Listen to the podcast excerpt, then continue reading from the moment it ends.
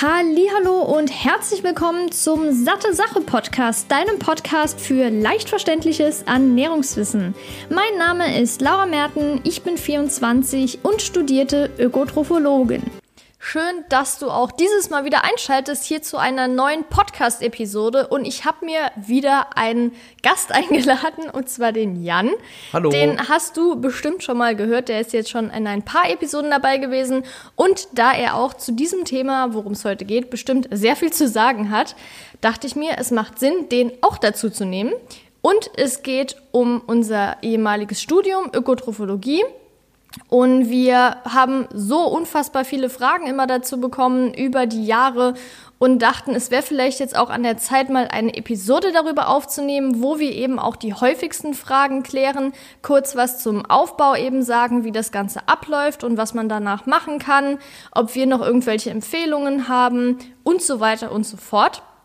Und ich würde sagen, ich fange jetzt mal quasi an, wo wir es studiert haben, was wir überhaupt studiert haben. Ich hatte es ja kurz schon angerissen. Wir haben eben Ökotrophologie im Bachelor studiert. Das haben wir jetzt letztes Jahr abgeschlossen und zwar in Gießen an der Justus-Liebig-Universität. Wir hatten damals uns verschiedene Unis angeguckt, aber das hat uns eben am meisten angesprochen. Gießen ist auch ziemlich bekannt für den Fachbereich und das hat natürlich auch ein bisschen mit reingespielt. Deshalb haben wir uns letztendlich für Gießen entschieden. Und was vielleicht noch ganz wichtig ist, weil das ja dann als erstes ansteht, logisch, ist die Bewerbung. Und man kann sich theoretisch auch fürs Sommersemester bewerben, wobei das Ökotrophologiestudium meines Wissens nach eigentlich immer nur zum Wintersemester beginnt. Und da ist eben der Bewerbungsschluss der 15. Juli. Und das Studium fängt in der zweiten oder dritten Oktoberwoche immer an. Aber ich glaube, dass mit dem 15. Juli ist fast an jeder Uni so oder auch Hochschule.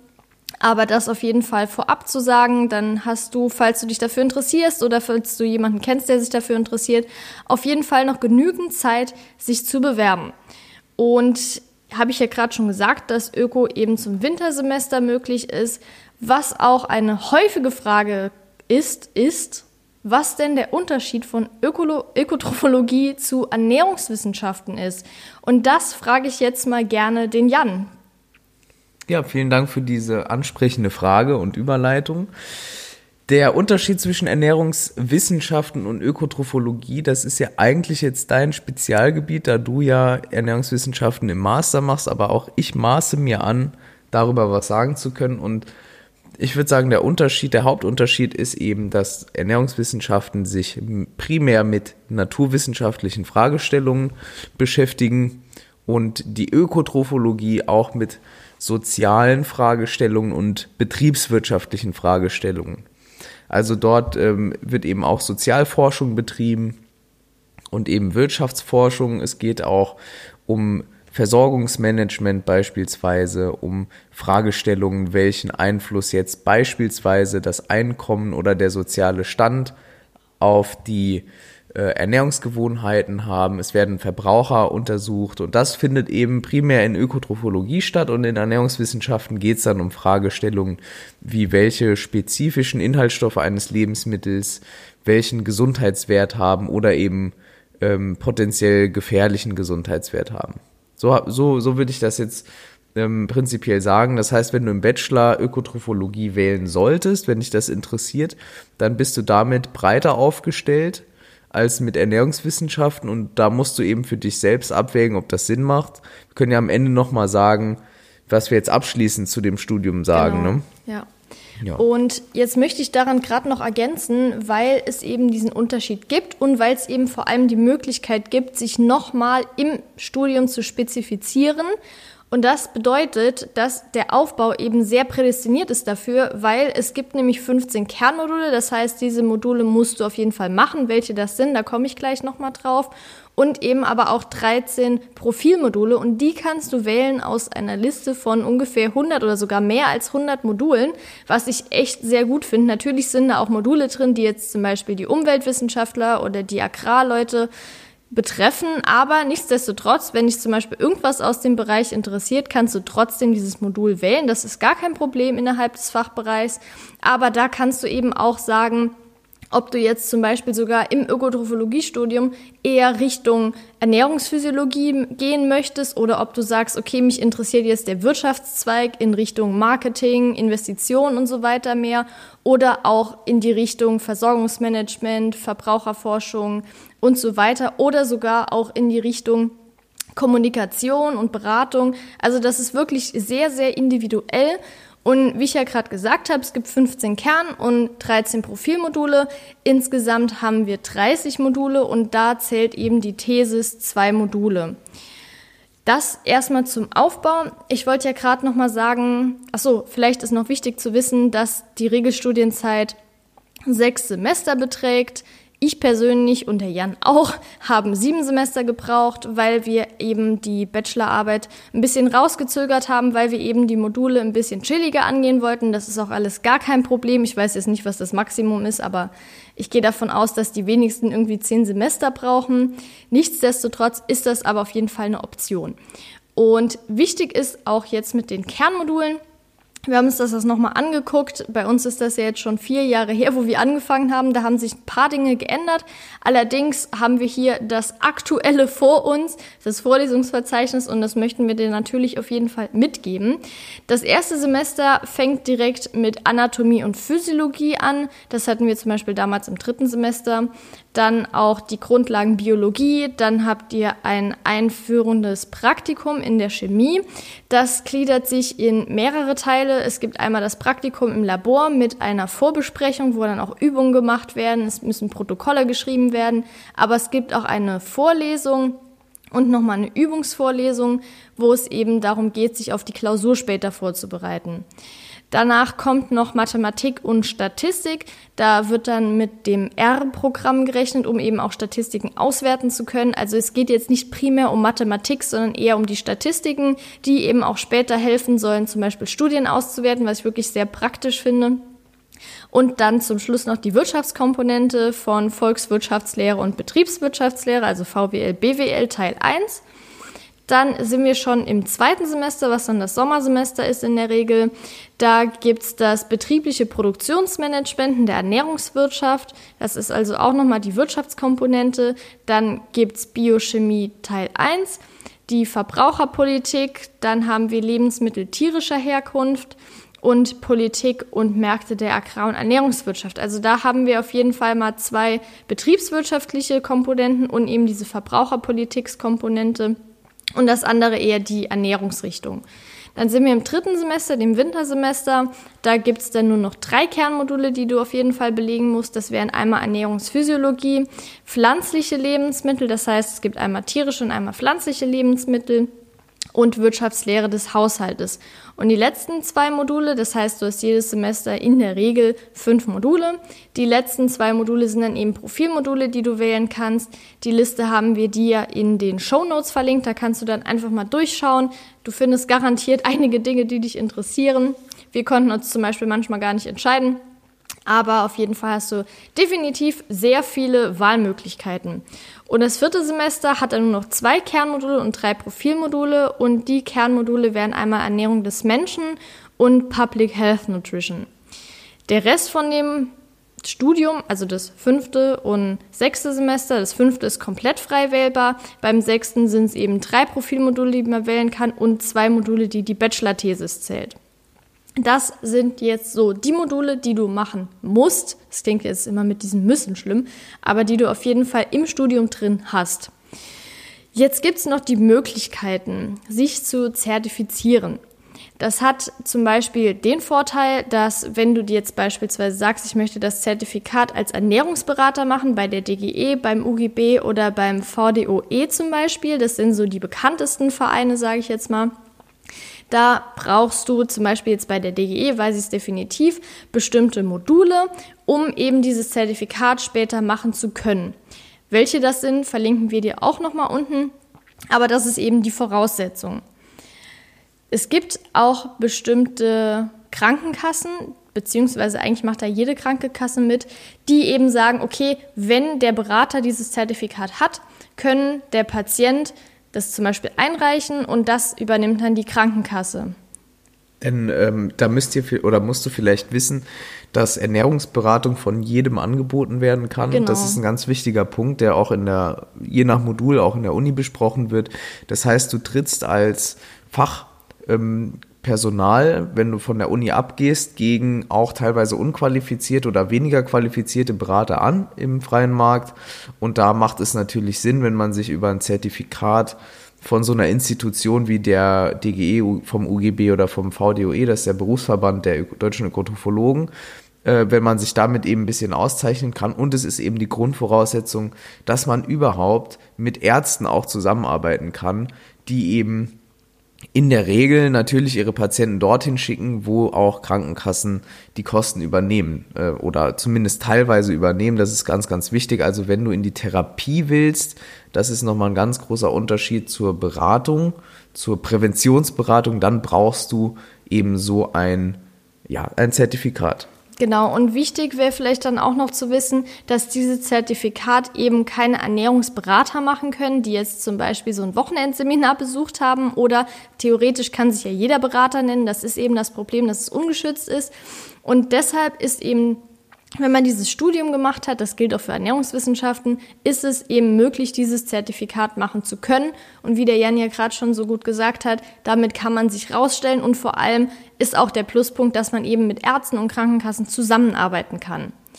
Jetzt ist aber, weil wir ja gerade schon hier kurz von Berufsfeldern gesprochen haben, die Frage, die super oft kommt, gibt es überhaupt einen Praxisbezug in diesem Studium?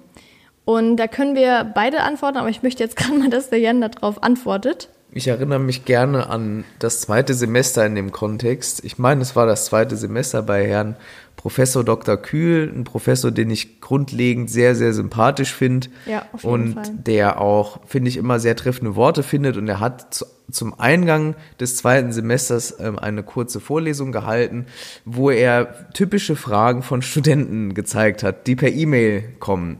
Und da hat sich eben eine Studentin oder ein Student darüber beschwert, dass es so wenig Praxisbezug gäbe im Studium.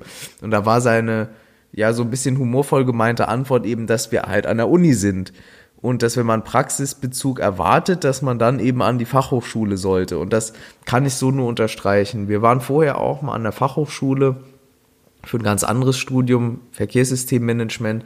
Und da hat man natürlich Dozenten, die aus der freien Wirtschaft kommen. Es sind viele Gastdozenten da. Man rechnet und man äh, beschäftigt sich mit, mit Fallbeispielen ganz, ganz viel. Man geht raus, man macht viel mehr ähm, ja, Besichtigungstermine, Exkursionen und so weiter.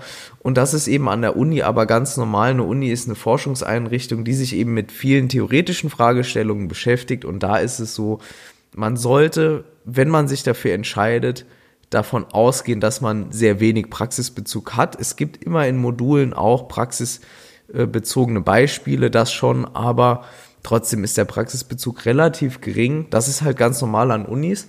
Eine Ausnahme ist da das betriebliche Praktikum, was wir beide ja gemacht haben. Kannst du gleich nochmal was dazu sagen, aber ich würde das jedem empfehlen, zumal es zwei, äh, zwei Module zählt, also genau. zwölf Credit Points. Also ein Modul. Im Prinzip wie ein Profilmodul. Ein Modul zählt normalerweise sechs Credit Points. Jedes Modul in, im Bachelor ähm, Ökotrophologie zählt sechs Credit Points.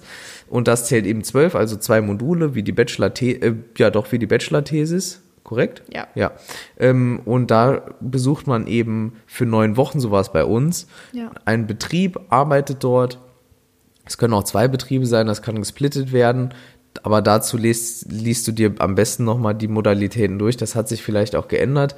Und dann schreibt man am Ende halt nochmal einen Bericht über zum Beispiel 20 Seiten oder so. Es ist so eine kleine Bachelorarbeit, kann man sagen, über die Zeit im Betrieb, über ein, ein Thema, was man sich dann eben mit dem äh, Modul oder mit dem begleitenden Professor oder dem generell Dozenten aussucht, der einen da ähm, begleitet bei diesem Praktikum. Das braucht man nämlich, also man braucht irgendeinen einen Verantwortlichen, am, äh, muss auch ein Dozent sein. Ich glaube, ich weiß nicht, ob es ein Professor sein muss, ein Lehrstuhlinhaber oder wie auch immer, der einen da begleitet und das Ganze dann ähm, verantwortet sozusagen inhaltlich und der mit dem setzt man dann eben ein Thema fest, schreibt darüber eine, eine Arbeit und gibt das so ab. Und dann kriegt man zwölf Credit Points und das lohnt sich schon, weil man eben einen guten Einblick in die, in die Wirtschaft bekommt. Also ich finde auch, dass sich das definitiv lohnt und nicht nur unbedingt dieser Praxisbezug, sondern auch diese Praktikumsarbeit verfassen, weil dann lernt man definitiv, wie es später die Bachelorarbeit auch ist, beziehungsweise wie man das machen muss,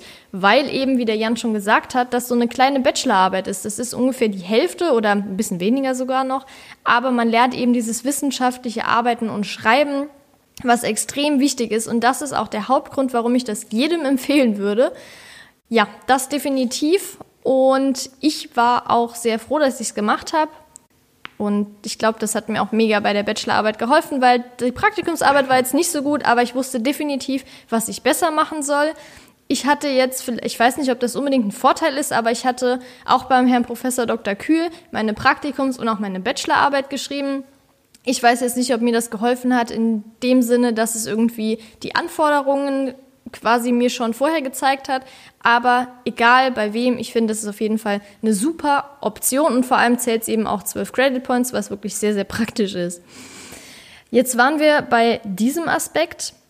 Anknüpfen vielleicht an die Kernmodule. Du hast ja schon gesehen, es gibt auch sowas wie Chemie, Biochemie und so weiter, also auch naturwissenschaftlichen Komponenten. Und eine Frage, die ganz, ganz häufig kommt, ist, wie ist das überhaupt? Ist das so extrem? Wie ist das vor allem mit Chemie?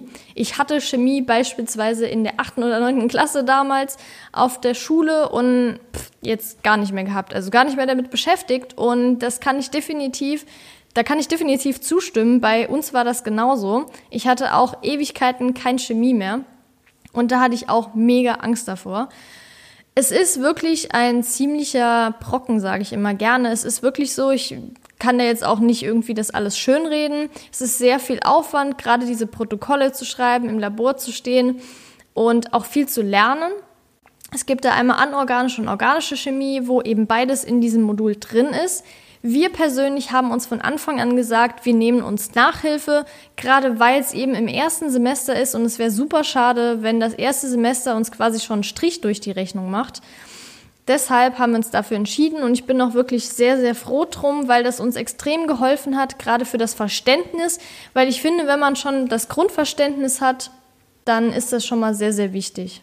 Und die Laura hat es ja gerade angesprochen, ich will nochmal anknüpfen, es sieht wirklich einige Studenten raus aus dem Studium. Also das ist nicht zu unterschätzen. Ähm, das ist wirklich ein, also wir wollen dir keine Angst machen und so, aber es ist echt ein Modul, wo man sich anstrengen muss. Im Nachhinein, klar, der, der Arbeitsaufwand an sich, der ist jetzt ähm, so mit dem, was wir jetzt aus dem Master kennen, vielleicht dann doch sehr also geringer, aber es ist halt ist, genau, es ist halt im ersten Semester, es ist schon ein Brocken, es ist ein Siebmodul, würde ich sagen, was halt echt die Leute dann aussiebt so ein bisschen. Es kommt halt immer drauf an, wenn dir Chemie jetzt liegt, dann wirst du ja. vielleicht leicht finden. Da hatten wir auch ein paar ähm, Kommilitonen, aber die meisten finden es doch tricky, wie du gesagt hast. Ja, gerade ist es ja oft so, der Jan hat eben gemeint, dass diese naturwissenschaftliche Komponente eben nicht so groß ist bei Ökotrophologie. Und ich glaube, das ist der Grund, wenn die Leute sich für Ökotrophologie entscheiden, vielleicht auch aus dem Aspekt raus, dass dann diese Angst besteht. Und das kann ich auch absolut nachvollziehen. Aber wie gesagt, es ist machbar. Man kann sich ja auch mit anderen Leuten zusammensetzen, die das vielleicht gut können. Oder eben Nachhilfe, das kostet vielleicht, aber man investiert ja auch in die Zukunft mehr oder weniger.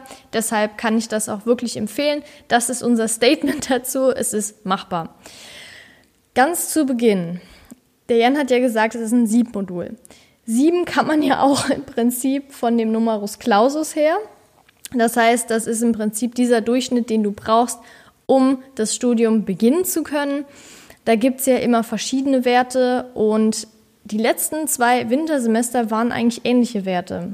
Welche waren das? Es waren sogar dieselben. Es war 2,9. Genau. Im Wintersemester ja. 18, 19 und im davorigen Wintersemester 17, 18. Bei uns weiß ich gar nicht mehr. Ich glaube 2,8 oder so. Ja, Kann ähnlich. Das sein? Also es ist über die Jahre immer so Ende 2, irgendwas. Ja. Und dazu finde ich sehr interessant zu wissen, dass man Ökotrophologie beziehungsweise allgemein an der JLU in Gießen und ich glaube sogar in ganz Hessen, bin ich mir jetzt nicht sicher, aber zumindest an der JLU kann man auch mit der Fachhochschulreife an die Universität gehen. Das zumindest, ist wirklich sehr gut. Zumindest war das halt eben vor vier Jahren der Fall. Das dürfte sich ist auch jetzt nicht geändert so. haben. Denn ich habe ja nur in Anführungszeichen die Fachhochschulreife gemacht damals und die Laura eben das normale Abitur und wir können beide an der Uni studieren, was halt sehr unüblich ist. In den meisten Bundesländern und ähm, Universitätsstädten ist es ja so, dass man nur mit einem allgemeinen Abitur auch die äh, Hochschule, also die, die Universität besuchen kann und in Gießen und ich glaube in ganz Hessen, wie gesagt, ist es so, dass man das auch mit dem Fachabi kann. Das finde ich, ist nochmal vielleicht für dich interessant, wenn du im Sozialwesen vielleicht dein Fachabi gemacht hast oder so und dann trotzdem Ökotrophologie gerne studieren willst oder dich Ernährung interessiert, dann ist das auf jeden Fall eine Option. Genau, weil es gibt ja auch viele, auch in unserem Freundeskreis, die eben das allgemeine Abitur nachgeholt haben, in einem Jahr beispielsweise. Da gibt es bestimmt mehrere Optionen. Aber das finde ich eben gut, dass man nicht nur die Möglichkeit hat, jetzt an eine Hochschule studieren zu gehen. Das ist wirklich sehr, sehr, genau, Fachhochschule studieren zu gehen. Das ist wirklich sehr, sehr praktisch. Und in Hessen ist es jetzt auch so, dass wir die Studiengebühren bezahlen. Allerdings muss ich sagen, auch wenn es ein relativ hoher Betrag ist, lohnt sich das mega, weil, jetzt kommt das Weil, und zwar bezahlen die Erstis in der Regel um die 290 Euro, weil da eben auch noch der Studentenausweis drin ist und so weiter. Dinge, die man später quasi nicht mehr bezahlen muss. Und später in den Semestern sind es dann ungefähr nur noch 275. Der Betrag hört sich jetzt für sechs Monate schon ziemlich hoch an, aber wir haben eben auch in unserem Studententicket ein Ticket für den ÖPNV in ganz Hessen, was ich wirklich extrem praktisch finde, weil wir zum Beispiel auch, wenn wir mal kurz nach Frankfurt wollen oder so, das dauert ungefähr 40 Minuten mit dem Zug, das ist eben kostenlos und so eine Strecke kostet schon an die 10, 12 Euro. Und es macht natürlich sehr großen Unterschied, wenn man vor allem viel pendelt, weil bei uns gibt es auch viele, die zum Beispiel nach Frankfurt pendeln oder nach Hanau, nach Fulda und so weiter. Und das ist eben alles da drin. Das ist wirklich sehr gut. Was auch drin ist, gerade im Sommersemester, ist zum Beispiel das Freibad. Das heißt, du kannst theoretisch so oft du willst ins Freibad gehen und es kostet eben nichts mit dem Studentenausweis. Wir haben zum Beispiel auch die Möglichkeit, ins Theater zu gehen. Also alles wirklich sehr lohnenswert. Und ja, also es ist natürlich auch noch viel mehr drin, logisch, aber das ist auf jeden Fall der Benefit, den wir davon haben. Und jetzt kommen wir quasi schon fast zum Ende hin vom Studium. Wie sieht das denn mit Berufsmöglichkeiten aus? Wir haben ja eben schon angesprochen, dass es eben viele Möglichkeiten gibt, sich zu spezialisieren, um später vielleicht im Beruf schon zu wissen, in welche Richtung man gehen möchte. Was gibt es denn da für Optionen später im Berufsleben? Wir hatten ja eingangs äh, schon gesagt, dass Ökotrophologie eben von den Bachelorstudiengängen an der JLU im Fachbereich 09 bestimmt das am weitesten aufgestellte Studium ist und dementsprechend vielfältig sind auch die Berufsmöglichkeiten. Es gibt eben die Möglichkeit, dass man Ernährungsberatung macht. Das wäre so das Klassische, sage ich jetzt mal, was viele machen und sich auch darunter vorstellen, was man dann damit machen kann. Dann kann man aber auch Gemeinschaftsverpflegung managen ähm, je nachdem, ne, wie, wie hoch dann der Abschluss ist, Bachelor, Master, gibt es da einen Unterschied. Kommt auch auf die Arbeitsstätte an, beispielsweise im Seniorenheim, in so einer Seniorenresidenz oder, oder im, in Mensen und so weiter und so fort. Überall da, wo Gemeinschaftsverpflegung stattfindet. Ähm, man kann in die freie Wirtschaft gehen natürlich und da sind die die, ähm, ja, die Arbeitsgebiete sehr, sehr vielfältig. Man kann eben Unternehmensberatung anbieten, in eine Kanzlei gehen, die Unternehmensberatung macht. Man kann in ein Unternehmen gehen, was normale, sage ich mal, Lebensmittel herstellt, ähm, Getränke herstellt und so weiter und so fort. Man kann aber auch in spezialisierte Nahrungsergänzungsmittelunternehmen äh, reingehen. Man kann auch äh, teilweise in Unternehmen reingehen, die sich auf pharmazeutische Produkte spezialisiert haben und da eben die Schiene Nahrungsergänzungsmittel bedienen, da Produktentwicklung machen und so weiter und so fort. Also es gibt ganz vielfältige ähm, Gebiete, in denen man arbeiten kann und ich sage immer, wir bekommen diese Frage echt oft und es kommt echt auf den Studenten an, was man dann eben später macht und welche Türen einem offen stehen. Es kommt dann natürlich auch darauf an, wo liegen die Interessen, wo hat man sich im Studium spezialisiert. Und ich finde immer ganz wichtig, was hat man im Studium oder neben dem Studium während des Studiums gemacht, weil heutzutage ist es so, dass sich Unternehmen, ich war ja auch eine Zeit lang in einem Unternehmen, habe auch ein bisschen ähm, dann Leute so eingestellt und Interviews geführt und so weiter. Und man bekommt schon mit, dass gerade in jungen Unternehmen, was halt für viele Absolventen interessant ist, relativ wenig auf diese reinen Uni-Zahlen geguckt wird und viel, was kann der Studierende noch, der Absolvent so. Also kann der noch, abseits kann er Sprachen, hat er sonst irgendwie Berufserfahrung, hat er sich ansonsten weitergebildet, hat er vielleicht irgendwie so ähm, Cross-Learning betrieben, so aus anderen Bereichen irgendwas gelernt, was man verknüpfen kann. Und das ist in der heutigen ähm, Wirtschaft, in der, in dieser New Economy extrem wichtig, dass man eben ja, lebenslang lernt und immer offen ist mit diesem Growth Mindset und daran äh, anknüpfend eben sich vielfältig dann weiterbildet neben dem Studium. Und in dem Zug kommt auch eben oft die Frage, ob ein Master notwendig ist und da kann man sagen, nein, der ist nicht unbedingt notwendig. Es kommt darauf an, was man machen will. Wenn man jetzt Ernährungsberatung machen will und fühlt sich nach dem Bachelor bereit, das ist ein guter Punkt dann kann man das auch mit dem Bachelor machen. Bei uns beiden ist es so, wir hätten uns oder ich hätte mich zumindest nach dem Bachelor nicht bereit gefühlt, eine Ernährungsberatung im Sinne oder eine Ernährungstherapie anzubieten. Bei einer Ernährungsberatung vielleicht schon, also Präventionsberatung kein Thema, aber Therapie, da braucht man schon sehr, sehr fundiertes Wissen. Dann hätte ich mich viel, viel mehr während dem Studium weiterbilden müssen, abseits auch der Module. Und somit würde ich sagen, ist ein Master dann notwendig, wenn es eben zu den Vorstellungen passt, was man später machen möchte. Das war jetzt bei uns so, dass wir gemerkt haben nach dem Ökotrophologiestudium, wir wollen uns in eine Richtung spezialisieren. Bei mir ist Ernährungsökonomie die wirtschaftliche Seite der Ernährung und bei der Laura eben Ernährungswissenschaften und das macht eben für unseren weiteren Werdegang Sinn.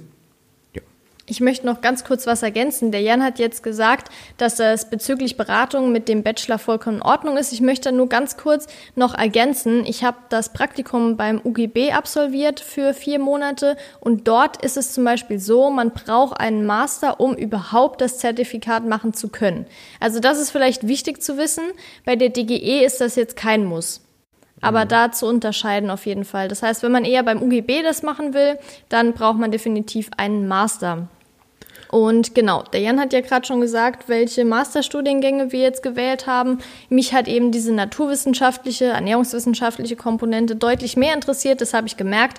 Ich habe meine Bachelorarbeit im Marketingbereich geschrieben. Das war zwar interessant, aber ich habe gemerkt, dass ich das eben als Beruf nicht machen möchte, sondern eher in diese weitere, tiefere Ernährungsschiene und jetzt nach dem ersten Semester habe ich auch wirklich das Gefühl, schon deutlich mehr zu wissen, obwohl vieles einfach Wiederholung und das jeweils halt bisschen vertiefter war.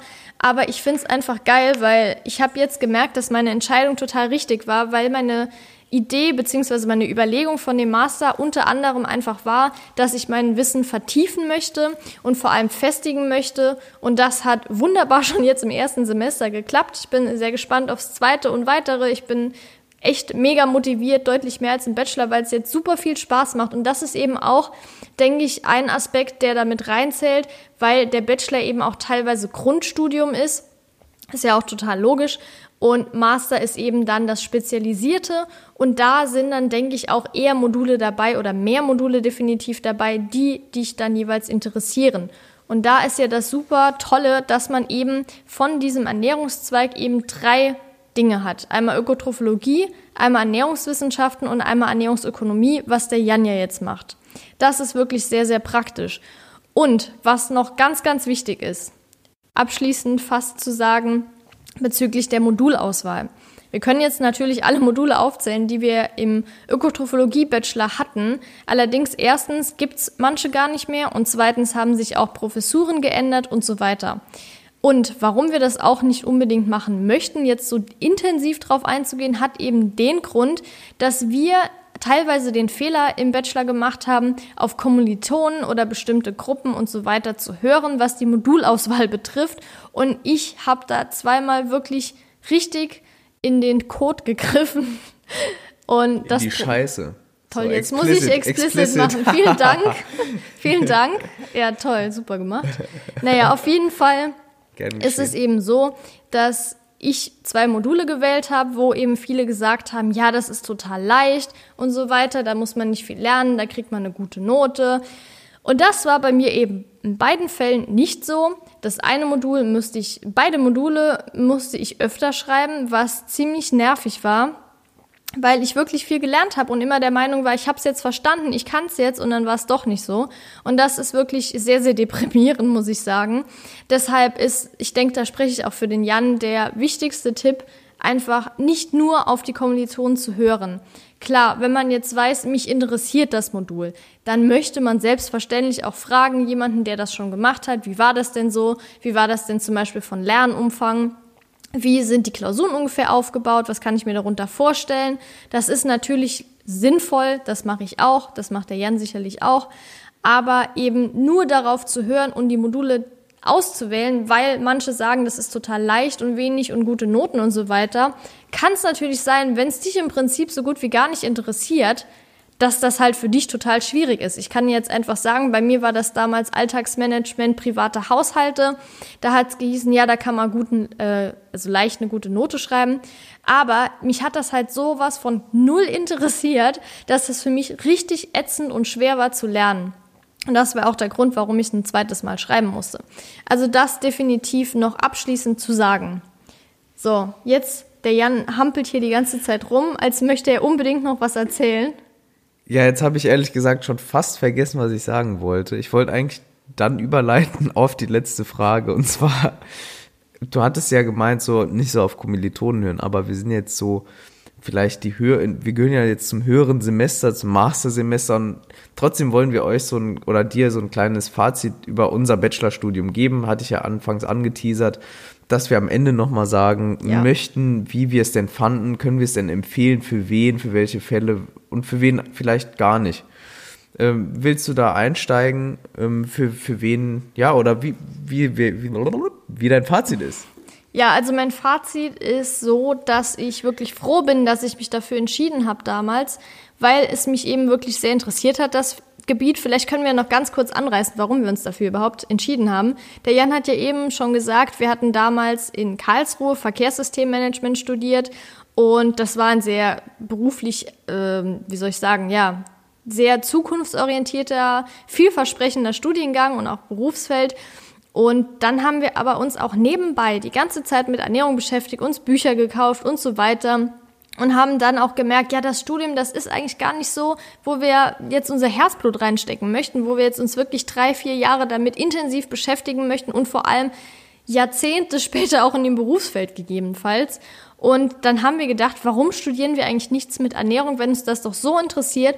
Und das war eben der Grund, warum wir uns dann letztendlich für das Studium entschieden haben.